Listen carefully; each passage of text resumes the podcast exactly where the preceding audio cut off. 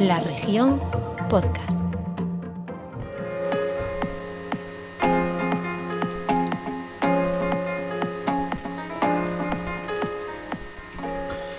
Pues vamos allá, capítulo 2 de Grada 988. Aquí comienza este segundo episodio de una aventura que le contábamos. Tiene como único objetivo intentar entretenerles con el mundo del deporte. El ourensano, pero también el nacional e internacional. Claro que sí, hoy por ejemplo nos avanzamos. Hoy vamos a hablar de la Liga de Campeones. Fue la noticia de la semana pasada. Arrancaba la máxima competición de fútbol continental y hoy hablaremos de la Liga de Campeones y ya verán de qué forma lo vamos a hacer. Hablaremos también del polideportivo.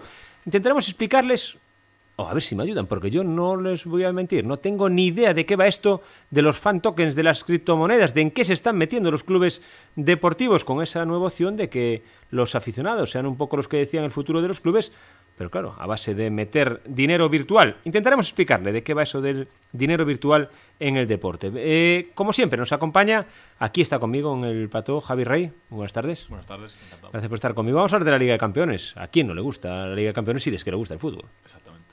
Y sé que tenemos, no está con nosotros en el plató, pero está al otro lado de la línea telefónica. Xavi, buenas tardes. Tiempo de fútbol, tiempo de grada 988. Eh, empezamos a coger velocidad crucero, Xavi.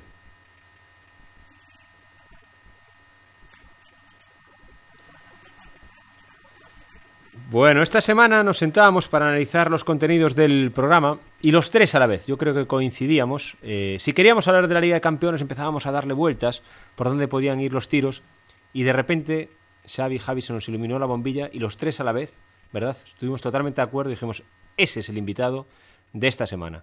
Y para los que tienen un poquito de edad como nosotros, solo les voy a pedir que cierren los ojos, que se concentren en escuchar su voz y rápidamente lo van a identificar. Sobre todo van a hacer memoria y le van a traer enormes recuerdos del fútbol, de la Liga de Campeones, de la Copa de la UEFA, con nuestros equipos, con el Celta y con el Deportivo. Creo que está al otro lado de la línea telefónica y le agradezco que esté con nosotros. Joan Barro, buenas tardes.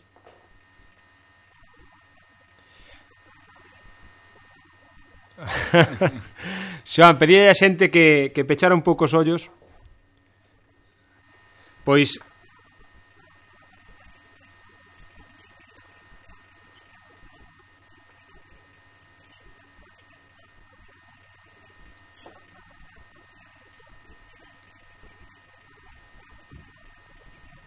E máis, e máis, vamos avanzar a xente cando, ahora vamos falar xicamente con Xan Barro, pero ao final da entrevista con Xan Barro vamos poñer un, un regaliño, vamos deixar a xente que escoite unha desas crónicas memorables, memorables de, de Xoan Barro e que escoiten os máis novos ao mellor descúbreno e os demais vai nos encantar volver recrear esas, esas crónicas. Xoan, que tempos, verdade, de fútbol, de periodismo e de momentos tamén de fútbol galego, que é o máis importante, por eso estamos aquí hoxe.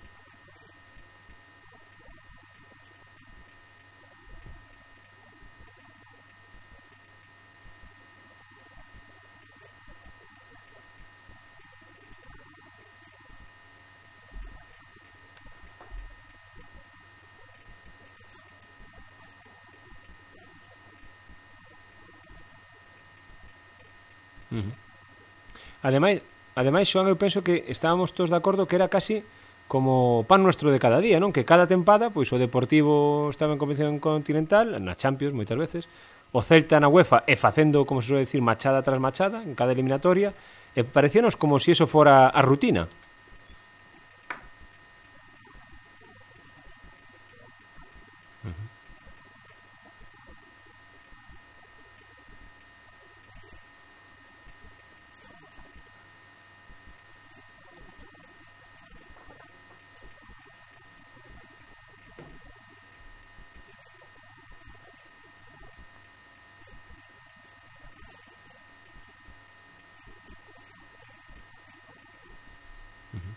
Para ti me imagino que, claro, se foron anos, ora, ora vamos falar non das anécdotas, das, das, das recordos, das lembranzas deses momentos, pero claro, para un xornalista deportivo que é o responsable de deportes no informativo territorial en Galicia de Televisión Española, claro, ter eses dous eh, equipos, pois son momentos de, de disfrute persoal tamén, non? A marxe do, do laboral, non?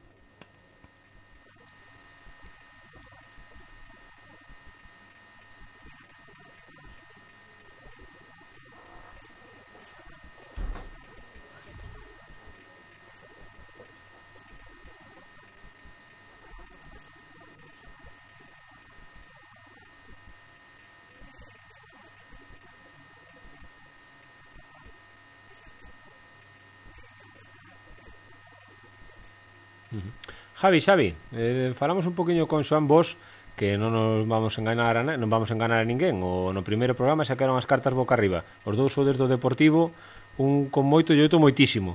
Claro, vos disfrutastes de Xoan Barro, das súas crónicas e claro, da, dos partidos e de toda esa aquela época. Se non nós en Ourense disfrutábamos desde fora, como disfrutaredes vos?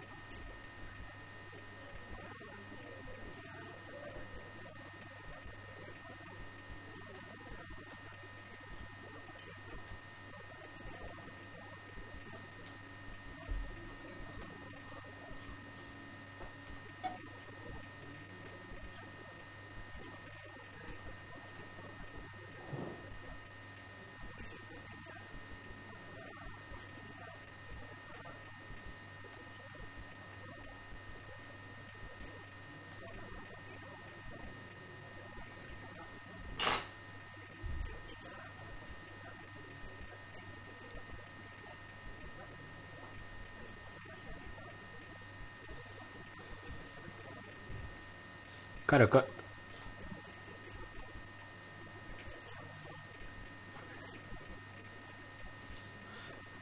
Claro, que, que.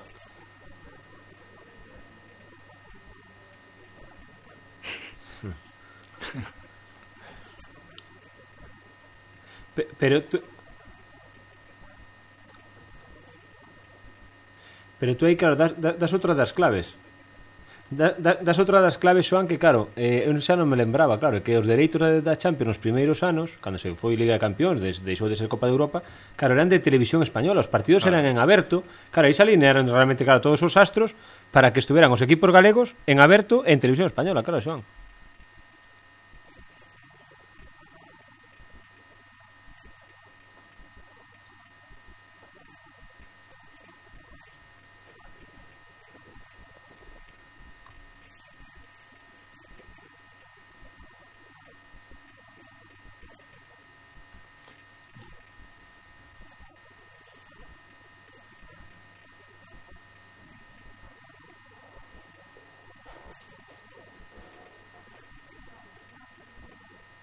Yo de- desde la óptica de aficionado, que fue en aquella época lo que viví, y como aficionado deportivista, la verdad es que tu voz lo que me recuerda es a la felicidad de, de tener al de por ahí.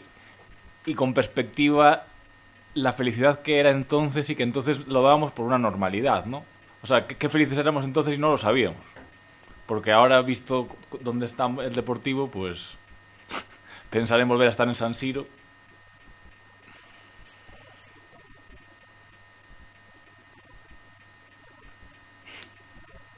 No, por eso.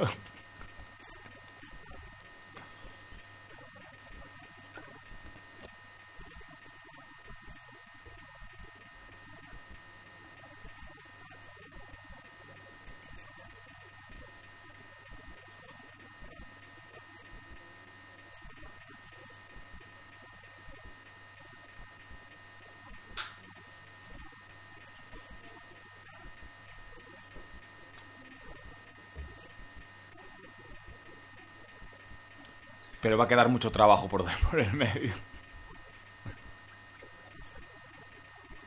Pero Xoan, Totalmente.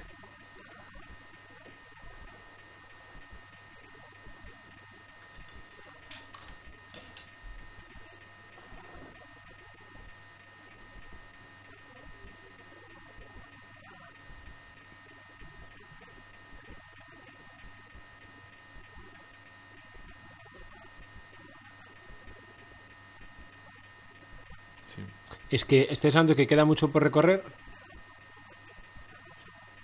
Es que, es que está hablando que queda mucho por recorrer. Claro, estamos con Joan Barro y por que ha comenzado la Liga de Campeones y era la voz de Televisión Española en la Liga de Campeones, pero es que también fue la voz de los ascensos del Deportivo. Es decir, que tuviste realmente el proceso, Joan, en Televisión Española, de cómo el Deportivo se iba convirtiendo en lo que llegó a ser.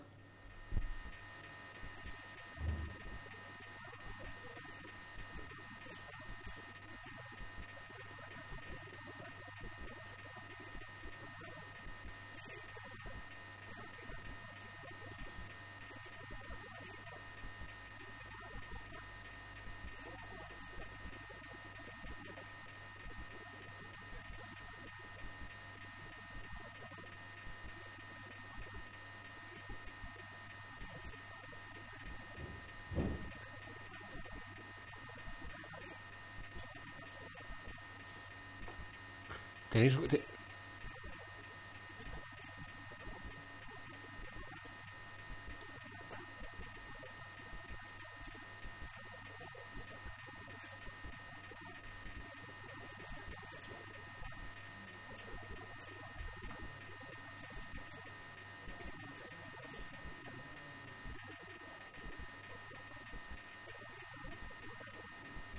Oye, su- sí.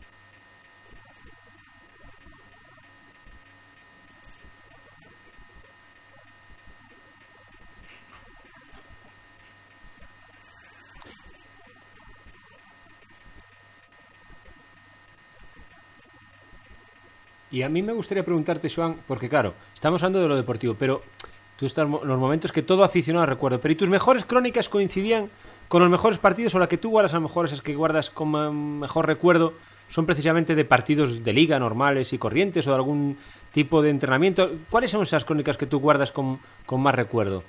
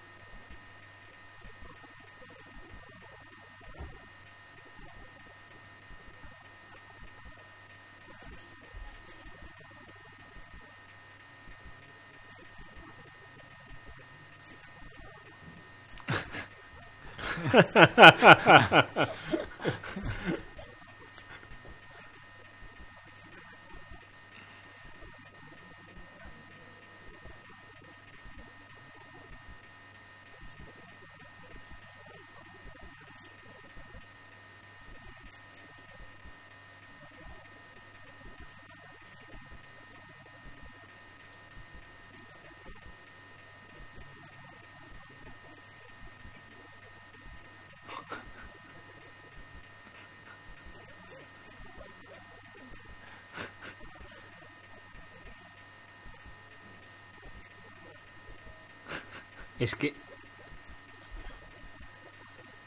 Sí, sí, sí, sí, lo, sí. Eh, eh,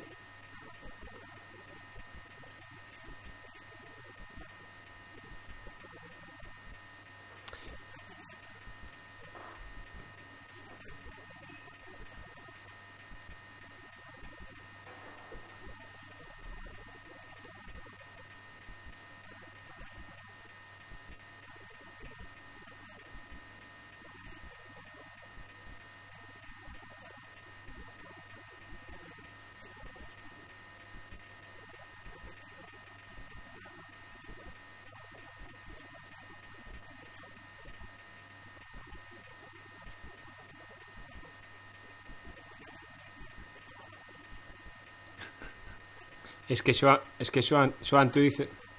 Sí, Xavi, es que... Sí.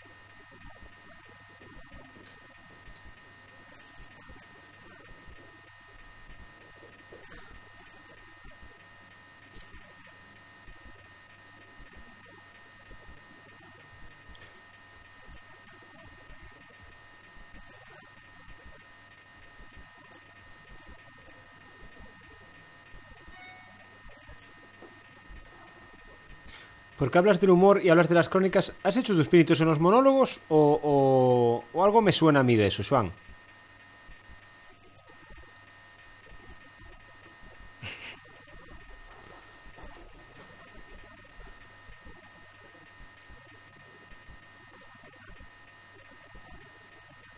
Se, se, se queda en este despacho.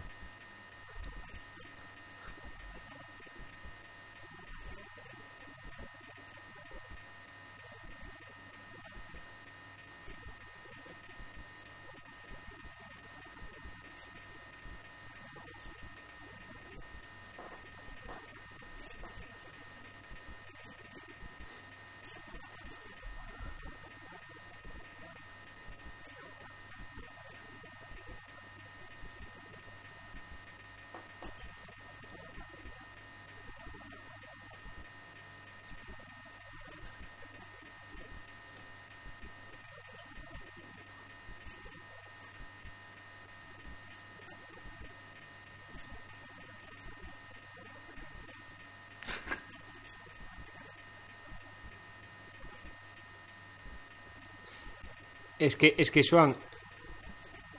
Es que, Xavi, cuando hablábamos de, de, llamar a Joan Barro y no estábamos todos de acuerdo, yo, claro, yo tengo lo que decía Javi.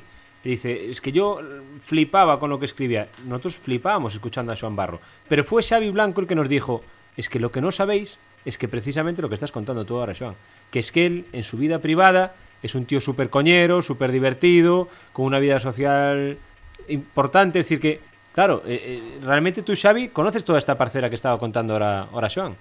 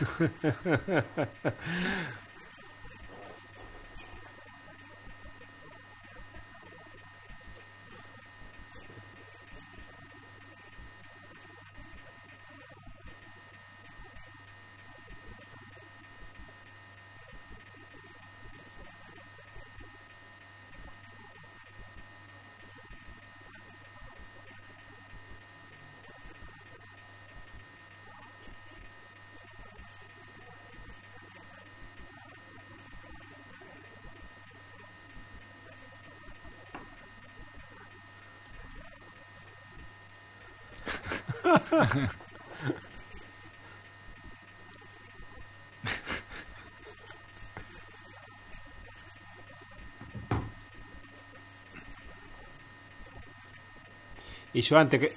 Joan...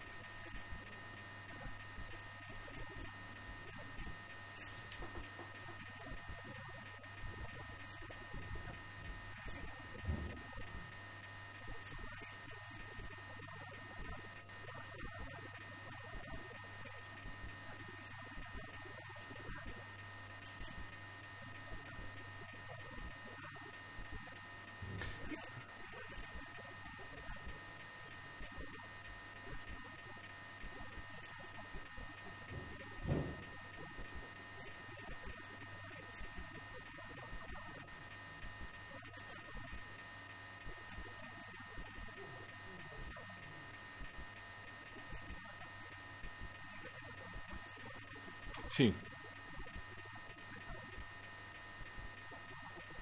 Sí.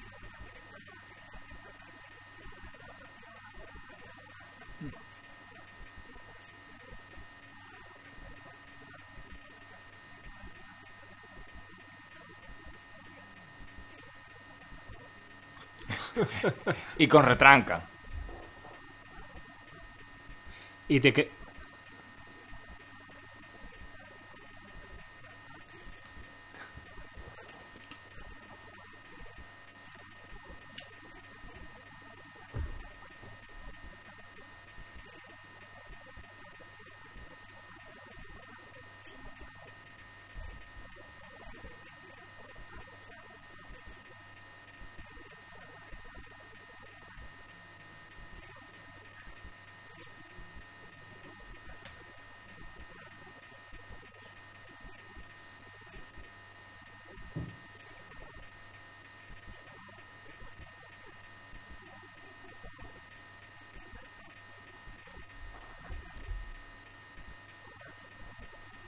Vamos allá.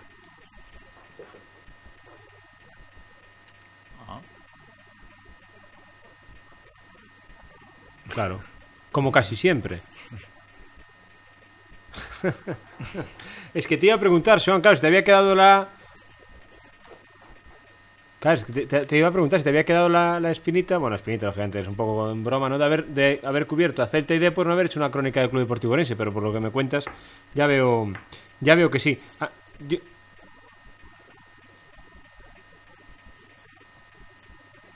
Sí. Sí, los viernes.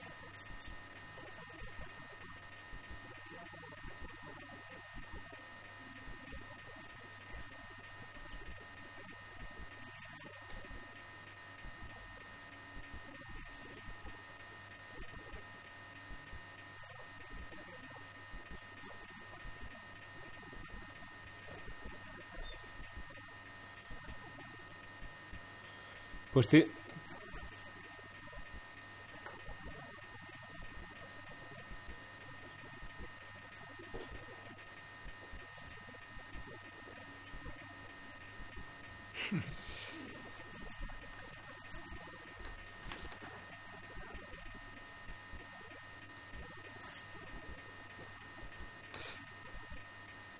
Pues lo que te...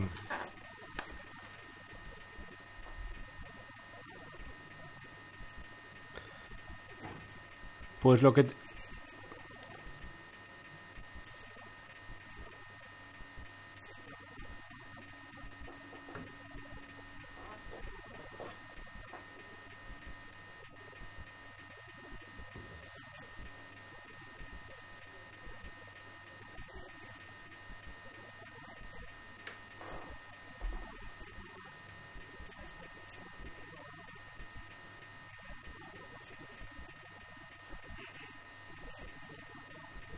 Nadie. Nosotros, nosotros lo intentamos en el primer programa.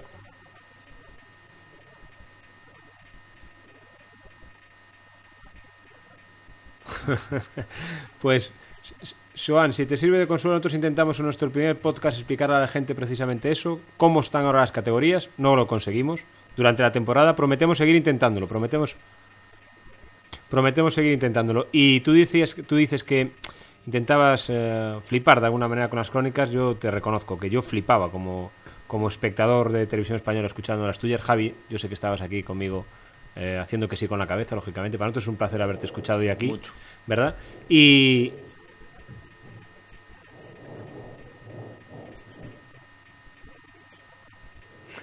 Pues...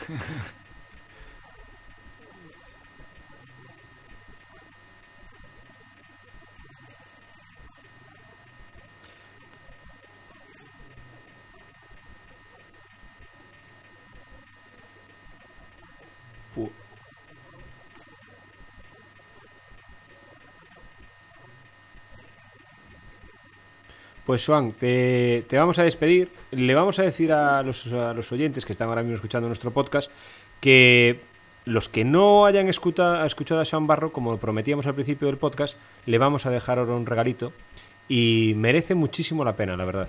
Merece muchísimo la pena. Y si no, después pondremos también el enlace en nuestras redes sociales para que puedan escucharlo íntegro. Son siete minutos de una crónica, no es de un partido, es de un ascenso del Deportivo a la primera división y la verdad es que van a, van a alucinar. Joan, que te he dado mucho la tabarra estos días para contar contigo en el programa, te agradezco siempre la educación con la que me has tratado y también, lógicamente, y sobre todo, que hayas estado con, estado con nosotros hoy aquí en este segundo capítulo del, del podcast 9, o- Grada 988. Eh, no te prometemos que no te vayamos a molestar otra vez. Pues-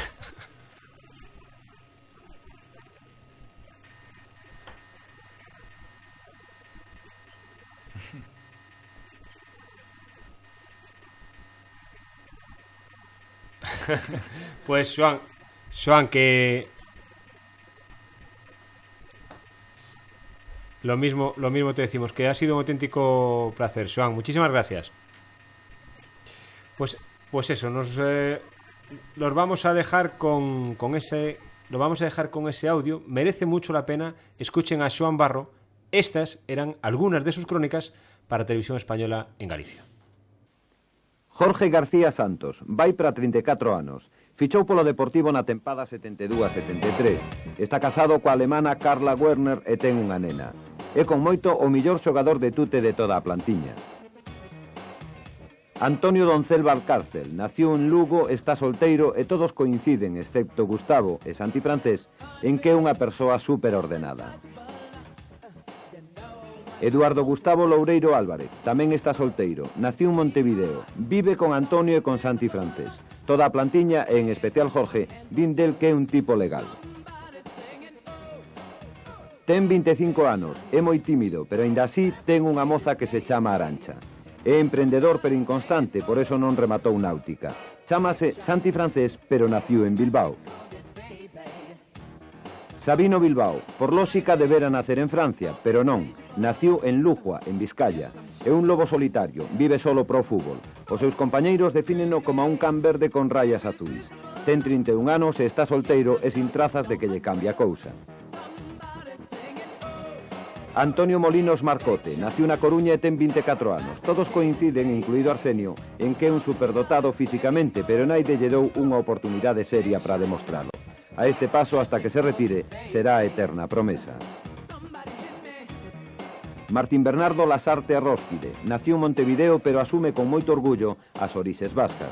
Un exemplo, a súa filla chamase Iciar Ximena. Está casado con Patricia, licenciada en Psicología.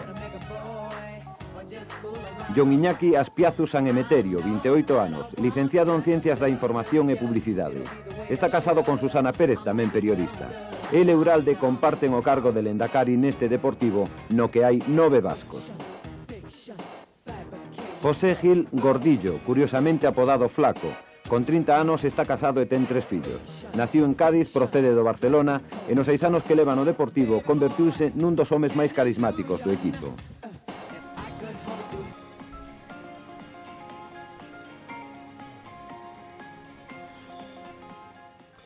Yo creo que ha sido un auténtico lujo. Primero escucharlo aquí con nosotros, la entrevista a Joan Barro, y después escuchar esa, una, una de sus muchas crónicas que, como decíamos, era un auténtico lujo en televisión española. Eh, a lo largo del día, cuando esté publicado el podcast, eh, en las redes sociales de, la región, subiremos el audio completo de, esa crónica que le hemos puesto. Es un, un pequeño fragmento ¿no? de esa crónica de un ascenso del Deportivo de La Coruña. Eh, Javi, una auténtica pasada entonces y ha sido también un placer escucharlo otra vez, ¿no? Sin duda, yo creo que la retranca es, un, es algo muy difícil a veces de llevar al periodismo y él lo consiguió. Y aparte tanto tiempo, es decir, porque él se explica muy fácil, ¿no? Es que yo no quería aburrirme No, no, y, no, y- no. y inventaba crónicas. Claro, pero eso todos los días. Y coger ese estilo, ese- y, y que se ata- a mí me parece dificilísimo. Dificilísimo, dificilísimo. Lo, lo más difícil siempre en el, en el periodismo, tanto en radio, en televisión como en prensa escrita, Xavi, es tener un estilo propio. Eso es lo más difícil. Y por eso los que lo tienen, pues lógicamente son reconocibles, ¿no? Y elogiados. Pues sí.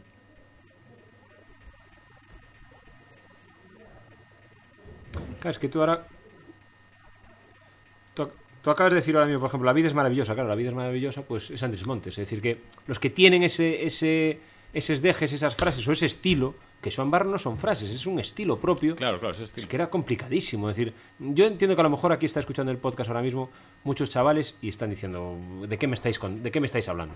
Pero los que tenemos, eh, pues eso, entre, yo creo que más de 25, 30, 40, 50 años, todo el mundo alucinaba con las crónicas de Joan Barro en televisión española porque era algo distinto a todo lo que había. Y en Estudio Estadio yo creo que era él, era Quique Guas. ¿Quién no recuerda a Quique Guas hablando del respetable en el Camp Nou?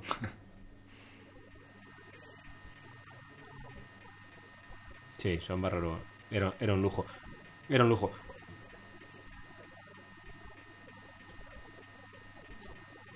Sí.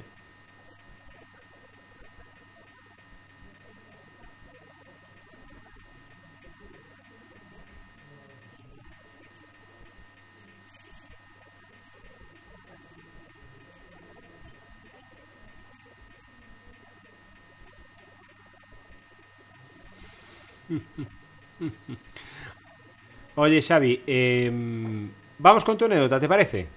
Vamos con ese, bloque.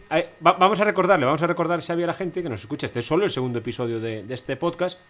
Que semana a semana yo le he prometido a todos nuestros oyentes que te van a ir conociendo a ti a través de tus experiencias también. Esta es la segunda que vas a contar.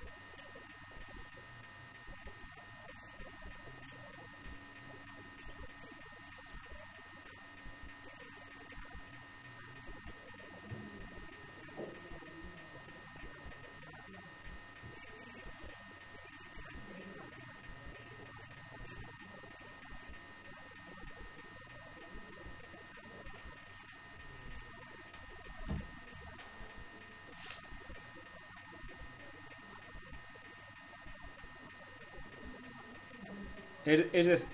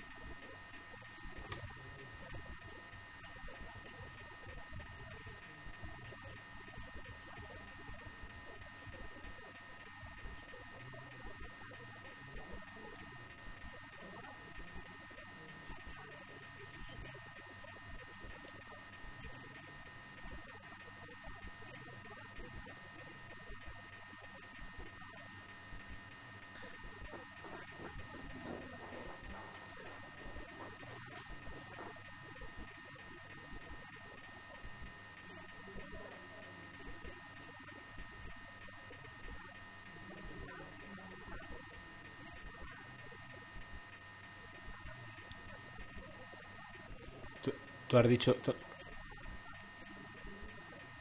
Tú, has dicho es mucho más complicado. Yo creo que Javi directamente es imposible. Ahora mismo es, impe- imposible. es impensable. Que el presidente del Celta viaje con un periodista a hacer el camino de Santiago, tomando aguardiente por las noches, eh, sin que nadie lo siga y simplemente. Sí, ahora el deporte profesional es un compartimento estanco. Totalmente. Y en parte es porque dice Xavi, por el tema del miedo también.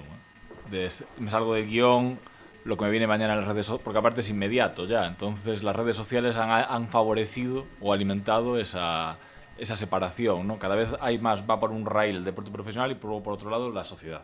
Yo creo que, yo creo que es O los poco- aficionados, vamos. Yo, yo creo que hay eh, un poco. El periodismo ha perdido un poco la batalla. Ha permitido que los clubes eh, digan qué tiene que salir, cuándo tiene que salir y cómo tiene que salir, en algunos casos, ¿no? Y yo creo que ahí se ha transigido demasiado en ese aspecto. Es decir, el club lógicamente puede dar lo que quiera o nada, y el periodista tiene todo el derecho y su obligación de contar lo que debe contar o lo que quiera contar, Claro, no lo que el club le está Pero el problema es que han transigido porque era la manera de acceder a los contenidos. Entonces, para que me venga Saúl a hacer la entrevista, pues acepto X condiciones a lo largo de la temporada, porque si no, pues no va, Saúl no va a venir aquí y va a ir a la competencia. Pero Entonces, poco a poco. Pero al margen de eso, Javi, es, ya no es solo eso, es que en las ruedas de prensa no está permitido decir las contrapreguntas. Eso, vamos a ver. Sea, eh, pero también está pasando en la política. Claro, claro, es que estamos, estamos llegando a un nivel que, que prácticamente lo que están pretendiendo es que el periodista sea el redactor de lo que se quiere contar. Y el periodista no está para eso. El periodista está para contar e investigar, no solo para escribir lo que le están poniendo delante de la mesa. Y yo creo que ahí lo que y lo enlazamos, ¿no? Con esos tiempos en los que uno era capaz de hacer la Liga de Campeones, como decía Joan Barro, y elogiar al equipo, criticar, hacer lo que se considerase oportuno, y los clubes no lo veían para nada extraño, es que era el pan nuestro cada día. O sí, pero tenían que tragar. Tiene que tragar, sí, correctamente. Xavi, Xavi, yo creo que ha cambiado mucho ese aspecto y es otro, eso es otro capítulo, ¿no? Cómo es ahora mismo la relación de los clubes profesionales con la prensa.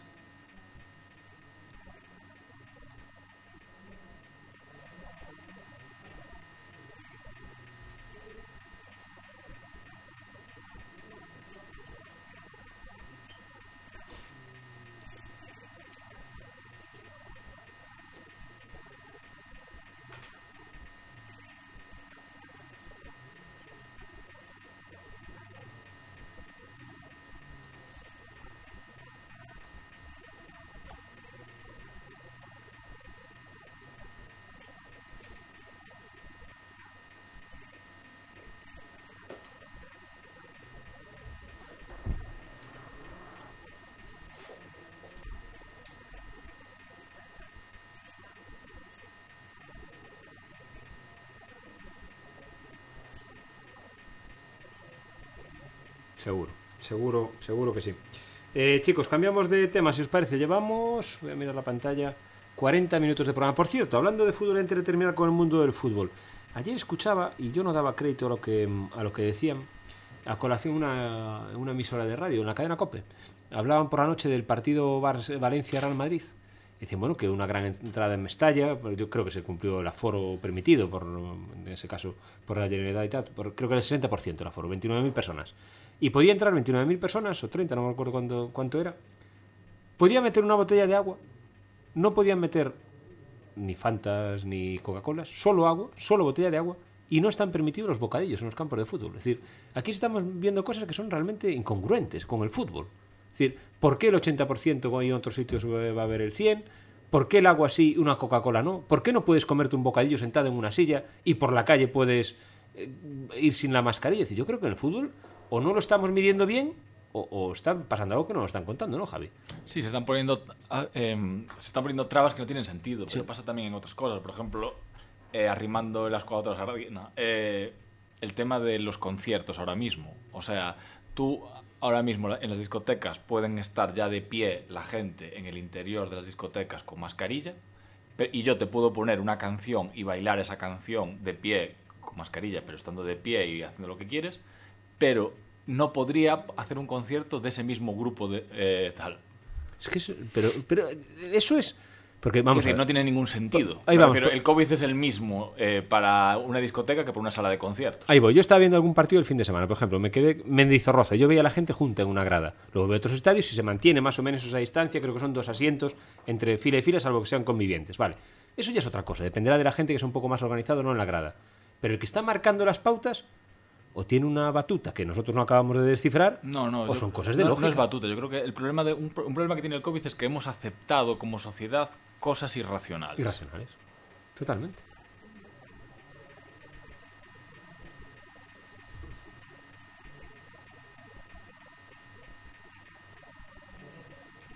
Que están, y que están sentados. Ojo, ojo, y, y- y- Y al aire libre. Voy a matizar ese dato que dice Javi todavía es más importante. y Yo sabéis que soy defensor del baloncesto, que es lo que el deporte que, que, que defiende a ultranza. El fútbol todavía tiene la ventaja sobre el Que baloncesto. libre. ¿Qué es al aire libre? Claro. ¿Qué es al aire libre? Entonces, ¿cómo es posible que tú puedas entrar a un campo de fútbol, pero un partido que te ponen por encima a las 10 de la noche, no te puedes llevar un bocadillo para comer sentado en tu asiento? ¿Por qué no te puedes comer un bocadillo? ¿Por capricho de la persona? ¿Por qué? ¿Qué diría Mourinho? ¿Por qué?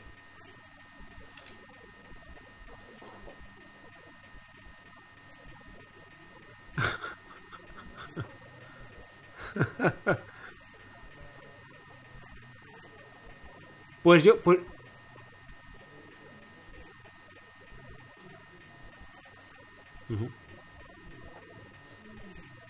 ¿Alcohol? ¿Alcohol?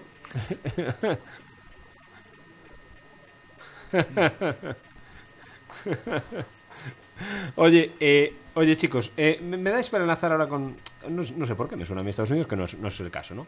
Pero lo tengo aquí apuntado en unos temas que vamos a, a comentar hoy. Y luego nos queda, no nos olvidemos, ¿eh? la recomendación de, de Javier hoy vienes, vienes con algo bueno también otra vez, ¿no? Espero que sí. Y a mí me ha llegado gente esta semana que se ha interesado por ese libro, es decir, que... ¿eh? La vida de... eh, ¿Verdad? Sí.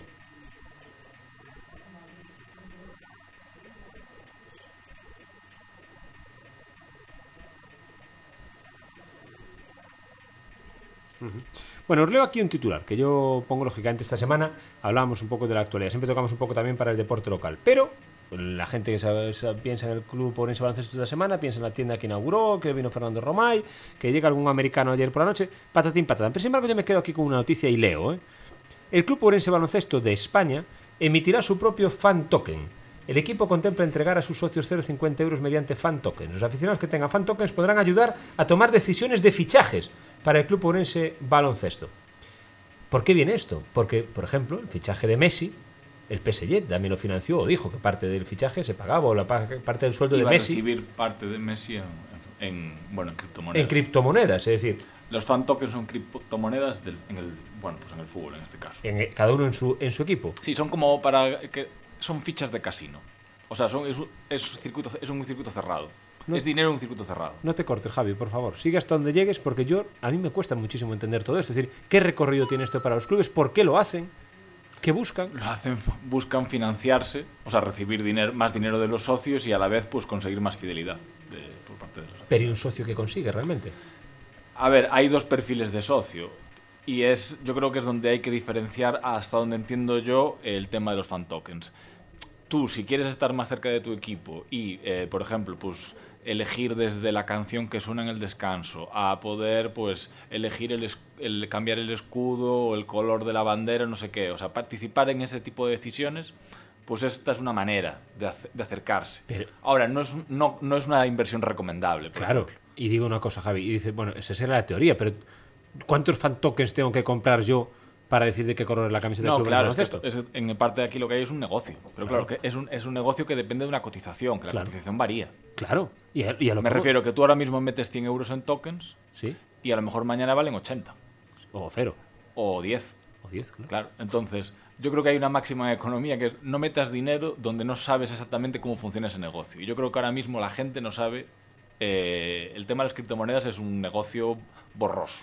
Yo he intentado, lo reconozco, he intentado leer, lógic- lógicamente he intentado leer esta página de la que saco este titular, es una página, bueno, la página de hecho se llama, si lo quieren leer, ¿eh? si lo quieren buscar, es beincrypto.com, es beincrypto con y.com, es decir, como esta hay muchas páginas, ¿eh? realmente es un tema que está de actualidad. Desde Sí, no, claro, y porque a los clubes les interesa. Porque al final, eh, el, el Barça, por ejemplo, fue uno de los clubes pioneros en meter fan tokens eh, ya el año pasado. Y claro, es una manera de recibir pues, act- más activos. Y a la vez, pues generar un canal nuevo de, ¿no? de comunicación con sus aficionados, a la vez que están recibiendo dinero. Pero yo, Sí.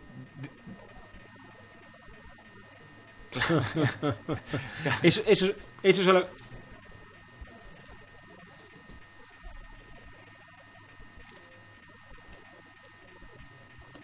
Bueno, yo sé que lo de los fan tokens y las criptomonedas, pues sobre todo los fan tokens, que es el tema que tiene que ver con el deporte. Las No, es criptomonedas que- es otra historia. No, ¿sí? no, pero es que Pero- los fan tokens al final son criptomonedas Exacto. vinculadas al, al al, de- deporte. al deporte. Y a mí lo que me ha chocado, lógicamente, es eso, ¿no? Que el Club Orense Baloncesto, que, bueno, que se haya metido, ¿no? Que se haya lanzado a este, a este tema, que me parece muy respetable. Yo aquí no me meto con nadie. Para empezar, porque, eh, como digo siempre, cuando uno mete dinero en algo, salvo que sea con una pistola detrás y no es el caso, pues es libremente. Cada uno No, claro, con su dinero lo ahora, que quiera. Lo, Ahora, que, lo que tiene que saber el aficionado es tener toda la información Exacto. disponible para decidir. Exacto. Y saber exactamente dónde está metiendo el dinero. Exacto. Y que me parece bien que metas tú 10 euros, pues como en el Deportivo han hecho ahora con el tema de la campaña de marketing para patrocinar a los canteranos. Oye, yo meto 50 euros para patrocinar a Noel y a Trigi porque, porque quiero apoyar a, a estos chavales, pero no estoy buscando yo que me repercuta de alguna manera porque no me va a repercutir. exacto. Y Yo le- esto de las criptomonedas, en el fondo, veremos dónde acaba el negocio. Sí, yo, yo he preguntado, sé que en las próximas semanas se informará a los. Porque sé que, sé que hay gente ya que ya ha invertido en esas fan tokens del Club Orense Baloncesto. Y yo preguntaré, lógicamente, qué consigue esa gente, ¿no? Y cuánto dinero tiene que poner, por ejemplo, para decidir si juegan con zapatillas negras o blancas, ¿no? Porque a lo mejor llegan a ese punto. Lo que está claro y que nadie se engañe. eh, los fan tokens no van a llegar para no, no son para que un- un- los aficionados decidan como dice Xavi ¿no? si se ficha a Messi o a, o a Haaland ni muchísimo menos No, bueno, hay otro- eso,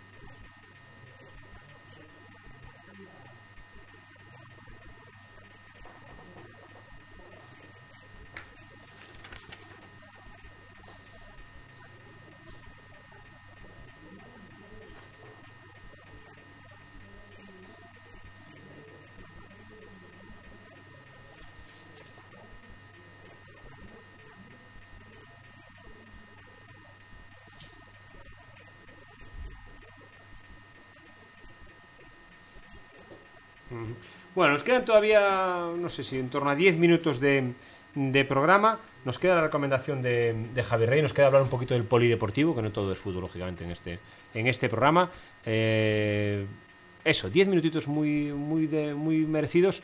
Javi, más o menos danos una pincelada de por dónde va tu recomendación de... Pues yo, si, que lo, si lo queremos vincular a la actualidad, este fin de semana, eh, bueno, esto ya lo sabéis, de que eh, Movistar canceló el contrato, acordó rescindir el contrato a, a Miguel Ángel López, a Superman.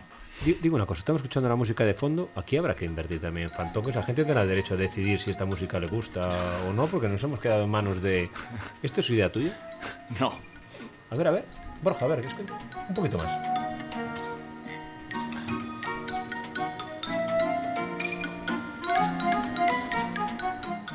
Que la gente opine, Javi. De momento es la que tenemos para esta Sí, sí. semana, ¿no? De momento es la que A mí me vale. A ti te vale. Bueno, te cortaba, Javi, dime. No, dime. pues eso, yo supongo que sabréis, ¿no? Que Mo- Movistar canceló, acordó de cancelar el, el contrato a Miguel Ángel López después de la espantada que tuvo en, en la Vuelta a España. Lo sabes mejor. Sí, sí, sí, sí. Es que lo del Movistar en los últimos años ha empezado a ver. Porque creo que también pasó con Richard Carapaz, puede ser. O una- la anterior estrella que tuvo el Movistar para, para relevarlo y se acabó marchando también del equipo hace Pero esto, años. eh, esto es el caso más esperpéntico, es uno de los casos más esperpénticos de la historia del ciclismo, la verdad. pues, Para que, lo- por recordarlo, esto fue en la penúltima etapa de la vuelta, la diseñada por Oscar Pereiro. Eh, buenísima. O sea, Oscar Pereiro realmente puede, podría ganarse la vida, y lo digo completamente en serio, diseñando etapas. Y digo más, Óscar Pereiro debe de participar en Grada 988. Yo he tenido el placer de contar con él varias veces en nuestro programa de televisión en Telemiño. Espectacular como, como persona, educadísimo. Y lógicamente, hablar con él de deporte en general ya es un lujo, de ciclismo en particular es un auténtico privilegio. Sí. Exactamente. Sí, sí.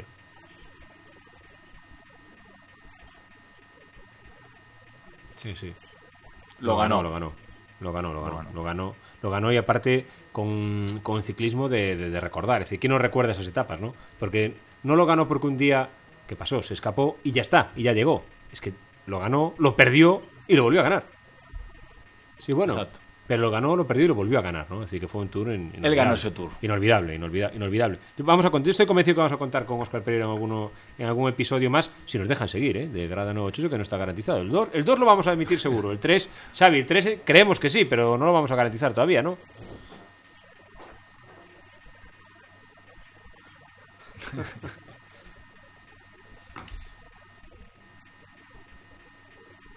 Bueno, vamos allá, vamos a poner otra vez esa musiquita que tiene ahí Javi Rey, que, que vamos a permitir que a base de fantoques o sin fantoques la gente decida si le damos continuidad o, la, o le buscamos relevo. Y Javi, todo tuyo, si quieres nos, nos eh, envías tu recomendación de esta semana. Pues mira, hilándolo con, con Miguel Ángel López, si esa es la cara del ciclismo que no. que es inconcebible, ¿no? Que una persona, bueno, que un ciclista se retire en el momento en que no va a entrar en el podio de una, de una vuelta, ¿no? Que al final es desacreditando el trabajo de tantos compañeros. Pues yo lo hilaría con la historia de Lada Heller, que es un ciclista checoslovaco, que ganó por sorpresa la décima etapa de la Carrera de la Paz de 1959. Vale, esta era una carrera por etapas que recorría países comunistas del, del bloque comunista en los años 50, 60, 70. Que eran unos cuantos. Eran unos cuantos. Vale, pues eh, Lada Heller tenía 20 años y ganó por- de sorpresa pues esa, esa etapa. Al día siguiente, todavía con la resaca de haber ganado la etapa, eh, se cayó y se fracturó el fémur. Un fémur. Entonces, pues nada, pensó que se había acabado la carrera y en su, su- en su pueblo lo, lo- lo apoyaron, ¿no? Eh, cuentan que el día de su victoria habían puesto unos altavoces en la capilla y le celebraron hasta la madrugada la victoria pues, de su héroe local. Su padre le recuperó la bicicleta con la, había- local- con la que había ganado y poco a poco se fue recuperando. Ganó más carreras, se retiró en el 70 con 31 años y al final, el día del santo de su mujer, eh, fue andando a comprarle unas flores, a la vuelta cogió el tren, iba a coger el tren, lo perdió, se resbaló, perdió el conocimiento contra la vía del tren y lo atropelló el tren. Qué barbaridad. Sí. Entonces, bueno, la historia es uno de- esto es uno de los ciclistas que han quedado en la historia como los ciclistas malditos.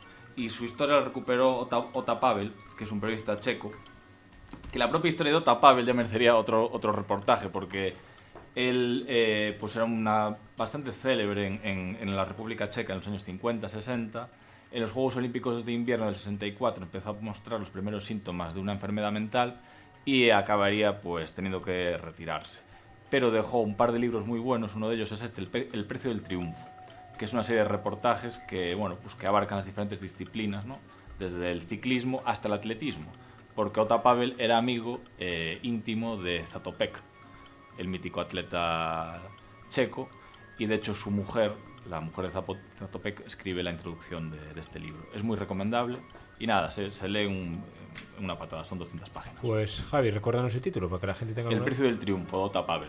El precio del triunfo, esa historia que nos recuerda, que nos recomienda hoy Javi Rey, yo le prometí que con las anécdotas de Xavi lo iban a ir conociendo poco a poco y que también con las recomendaciones de, de Javi, que no siempre van a ser libros, ojo, ¿eh? no siempre van a ser libros. Él, No. En su, en su caja de sorpresas tiene, tiene absolutamente de todo, pero, y aquí tiro, tiro a puerta vacía porque es un gol seguro, cualquiera de sus recomendaciones merece mucho la pena, ¿verdad, Xavi?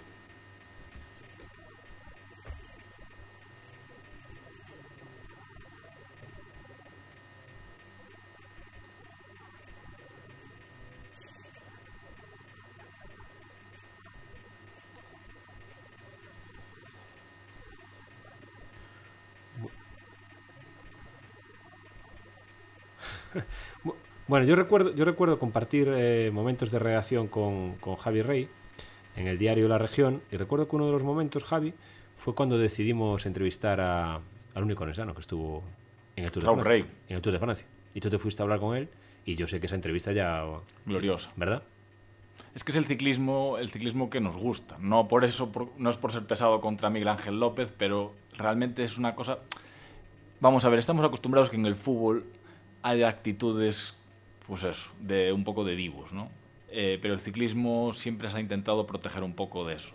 Entonces, pues está bien, ¿no? Rescatar historias, pues como la de Lada Heller o Raúl Rey, que merece un reportaje cada año. Podríamos Es- hacérselo. Es que, eh, y yo quiero insistir en eso, es decir, yo creo que habrá algún orensano que no sepa quién es Raúl Rey.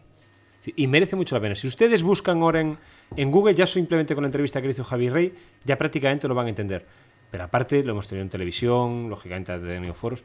Pero es que ha sido un orensano que participó en el Tour de Francia. El cómo llega ya el ciclismo, que prácticamente yo creo que era nexo común en todos por las necesidades No, que había en su momento. Es, es que el ciclismo en los años eh, 40, 50, 60, 70 deja historias preciosas. ¿Verdad? Es decir, yo, yo recuerdo alguna anécdota con Tabel de ascender- parar en un bar, entrar en un bar, en un bar, pedir un vaso de vino para coger algo de fuerza y volver a montar en la bicicleta y seguir la Sí, etapa sí, en el Tour de Francia. No, no, eso en el Tour lo hacían todos. Exactamente. Es decir, estamos hablando de historias. Raúl Rey merece muchísimo la pena, aparte de la lucidez con la que lo cuenta, ¿verdad? Es decir, está. eh, insisto, es un orensano que, que compitió en el, en el Tour de Francia de los recuerdos más bonitos que, que guardo de, de- de los deportes de la región, la verdad. de esa época, de, esa época en- como relator de, de deportes. Xavi, nos queda algo en el zurrón que nos quedan dos minutitos más.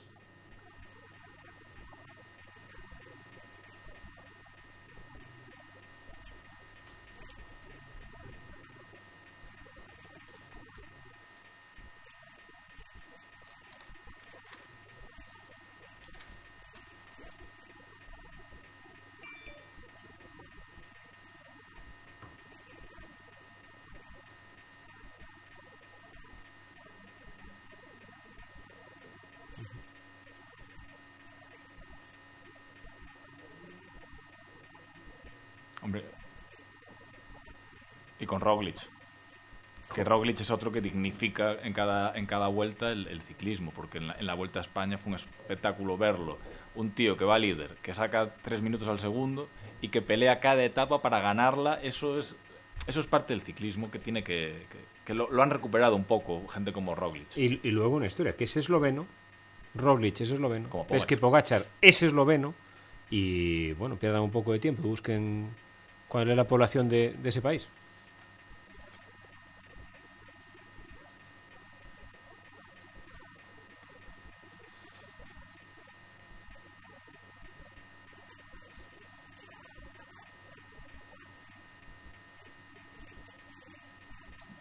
Sí, ya está. Yo creo que ya está totalmente olvidada.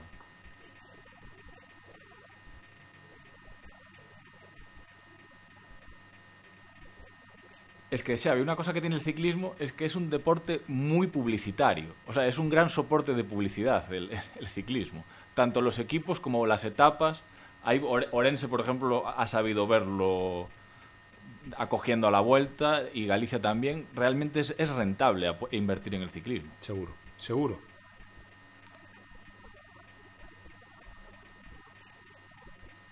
Sí, no.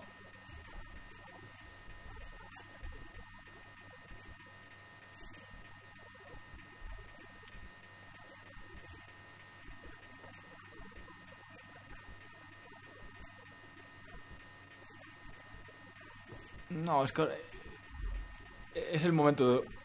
porque la, la crisis del 2008 hizo mucho daño al ciclismo español porque había muchas carreras eh, que dependían de financiación autonómica. Esas todas, muchas acabaron. O sea, llegó a haber 17, 18 vueltas por etapas en España. Ahora, lo, lo recordado hoy, eh, eh, pues eh, que quedan 5 o 6 simplemente. Entonces, es parte de esa decadencia que ha venido también vinculada a que, por ejemplo, pues el ciclismo español a gran- en los grandes nombres se han ido perdiendo. Ahora mismo estamos en una etapa con un poco de transición. Pero es fácil recuperar otra vez eso, Estoy de acuerdo. porque hay cantera.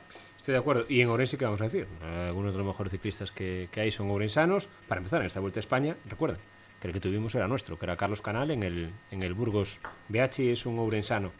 Bueno, que nos vamos, que nos hemos quedado sin tiempo. Antes de irme, yo quiero felicitar. Aquí parece, como decíamos, decíais antes, el CT y el Deportivo como si fuera rutinario, estar en la élite del fútbol internacional. Eh, enhorabuena a Raquel Carrera, esa chica ourensana que juega en el Valencia Basket y que ayer ganaba la Copa. Eh, pues está enlazando títulos y gestas y como si nada, como si tal cosa, pero aunque parezca rutinaria y que lógicamente... Fue una pena los Juegos Olímpicos, ¿verdad? ¿Verdad? Sí, fue una auténtica La pena. selección de baloncesto femenina. Y lo que pasó después, que yo ahí no me quiero meter porque si no me encendería, y lo que pasó con Lucas Mondelo y lo que está pasando y esa polémica, yo creo que ahí es mejor no, bueno, no voy a, no voy a meterme. Pero bueno, que tenemos a Raquel Carrera, que tenemos a Paula Ginzo, que tenemos a dos ourensanas en la élite del baloncesto español, que Raquel Carrera, no se olviden, entró este verano en el draft de la WNBA y que ayer se proclama campeona de la Copa. Que hay que, lógicamente, dejarle un, un huequecillo y, ¿por qué no? Algún día habrá que llamar también a alguna de estas chicas y que entre nosotros a contarnos cómo está yendo la temporada en la élite del baloncesto femenino nacional. Veremos con qué somos capaces de sorprender o, sobre todo, de entretener, Xavi, Javi, la próxima semana a la gente. Yo me lo he pasado bien otra vez, no sé vosotros. Un placer, como siempre. Xavi, eh, Exactamente, exactamente. Y recordar, eh, gracias a Joan Barro que ha estado hoy con nosotros, recomendar muchísimo ese audio que vamos a, colgar de una de sus crónicas en televisión española. Y si no, pues eso, busquen un poquito en, ese, en esa hemeroteca a cualquiera de sus crónicas, eh, de sus audios en televisión española, que son un auténtico lujo. Como ha sido para nosotros contarles esta horita de deporte, este segundo capítulo de Grada 988. Prometemos intentar volver la semana que viene. Si lo hacemos es porque nos han dejado. Y si nos han dejado es porque a ustedes les ha gustado. Que ha sido un auténtico placer. Javi, Xavi, un abrazo muy grande a todos ustedes. Hasta la semana que viene. Adiós.